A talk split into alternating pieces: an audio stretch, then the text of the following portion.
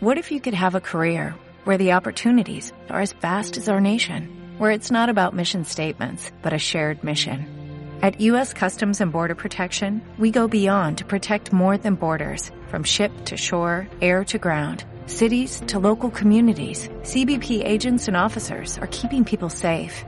Join U.S. Customs and Border Protection and go beyond for something far greater than yourself. Learn more at cbp.gov/careers. Eh, en el AMBA, eh, esto lo reporta eh, la página del ENRE, que da cuenta de cuáles son los barrios más afectados del conurbano bonaerense y algunas zonas de capital. concretamente, el gobierno amenaza con quitarle la concesión a Sur tras los cortes de energía. la secretaria de Energía, justamente, publicó un mensaje en su cuenta de Twitter y dijo que el ENRE instruirá a reforzar las cuadrillas. Hubo varias movilizaciones, bueno, cortes en el caso de de la autopista de Lepiane, eh, en horas de la madrugada hubo un corte, cerca de 10 personas interrumpieron el tránsito sentido a la ciudad de Buenos Aires y eh, como es, ese corte ya fue levantado. Pero bueno, la gente termina expresándose como lo hicieron el, sábado por la noche, sobre la avenida General Paz a la altura de Mataderos, también hubo un corte que se prolongó eh, por el mismo reclamo. Salto a un tema también relacionado con los cortes de energía eh, vamos a hablar con Daniel Rosato, presidente de Industriales Pimentinos. Eh, por aquí, bueno, uno sabe que las fábricas pymes del conurbano norense sufrieron pérdidas millonarias durante el verano que se profundizaron en los últimos 20 días debido a los microcortes, caídas de tensión y cortes totales en el servicio de distribución de energía eléctrica. Rosato, ¿cómo va? Buen día. Eduardo Bataglia, aquí en Millennium. ¿Qué tal, Eduardo? Muy buen día. ¿Cómo está? Bien, bien, bien. A ver, cuénteme un poquito cómo le están pasando los industriales pymes. Bueno, en realidad esto viene hace más de un mes, ¿no es cierto? Que esto sea, lógicamente se profundiza ahora con las altas temperaturas, pero el tema de cortes, microcortes, problemas de tensión, lo venimos sufriendo hace tiempo y esto viene causando pérdidas realmente millonarias en todas las eh, industrias pyme y conurbano. Esto no solamente afecta a, la, a, la, producción, a las industriales, la falta, la falta de no poder cumplir con los compromisos de producción, sino también los trabajadores, porque un trabajador cumple ocho horas y se tiene que ir porque no tenemos energía. Entonces, esto ya viene arrastrando hace tiempo, nosotros hemos hecho reclamos al ENRE, hemos mandado a corto documento al ENRE, a EDESUR, hemos mandado una nota a la Secretaria de Comercio, Flavia Rochón, de, mm, de, Secretaría de Comercio, no, Secretaría de Energía. Sí.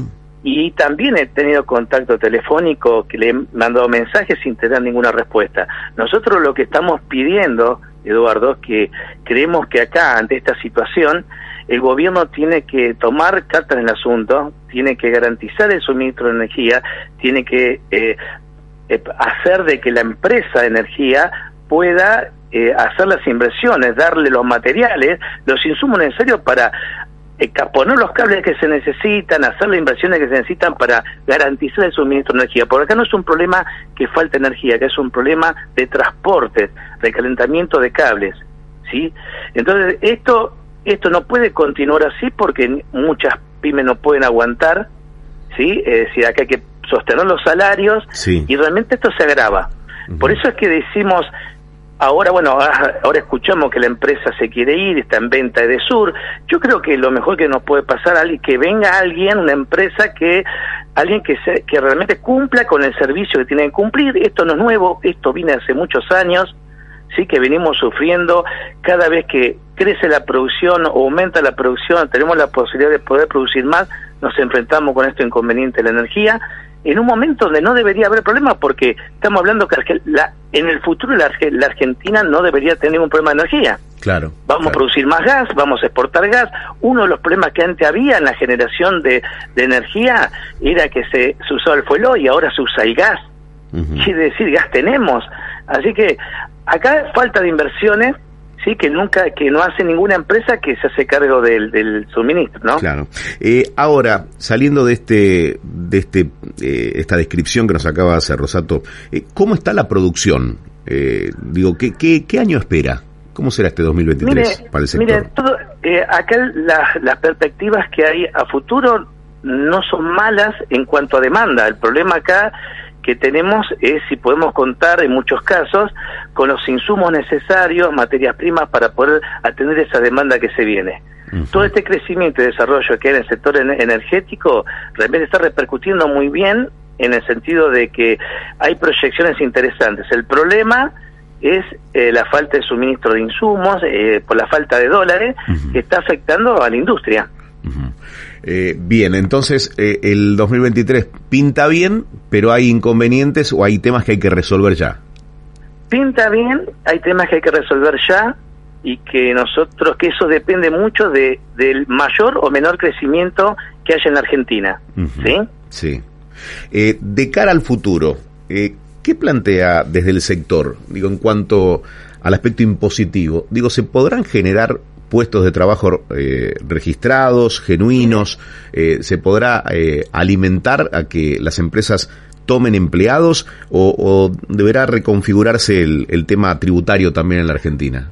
Mire, son varios temas. El tema tributario, el otro tema es el tema laboral, nosotros venimos planteando desde IPA un proyecto de eh, no de ley, cambio de ley, sino un anexo a la ley que justamente garantiza mayor seguridad jurídica a las pymes, a los trabajadores, para que justamente eh, eh, se motive, se incentive la toma de personal y genere eso más, más trabajo en blanco, ¿no? Formal que hoy justamente lo que estamos haciendo perdiendo o, está creciendo la informalidad debido justamente a los altos costos, a los problemas, a la conflictividad, a todo lo que trae aparejado el tema laboral. Creemos que creemos que se puede pasar a tener un, una reforma laboral sin tocar la ley actual, sin que los trabajadores pierdan los derechos, pero que garantice a las pymes industriales o al empleador una le dé seguridad jurídica para que no haya no tenga problemas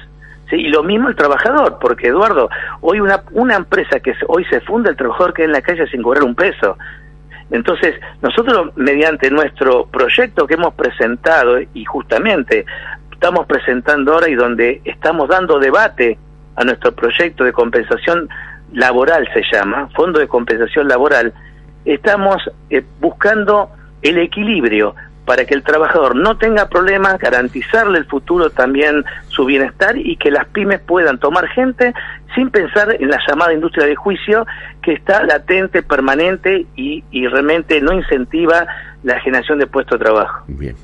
Rosato, muchísimas gracias por hablar con nosotros. ¿eh? No, gracias a usted. Daniel Rosato pasó por Primero lo Primero, presidente de Industriales Pymes Argentinos. Without the ones like you, who work tirelessly to keep things running, everything would suddenly stop. Hospitals, factories, schools, and power plants, they all depend on you. No matter the weather, emergency, or time of day, you're the ones who get it done. At Granger, we're here for you with professional grade industrial supplies. Count on real time product availability and fast delivery. Call clickgranger.com or just stop by. Granger for the ones who get it done.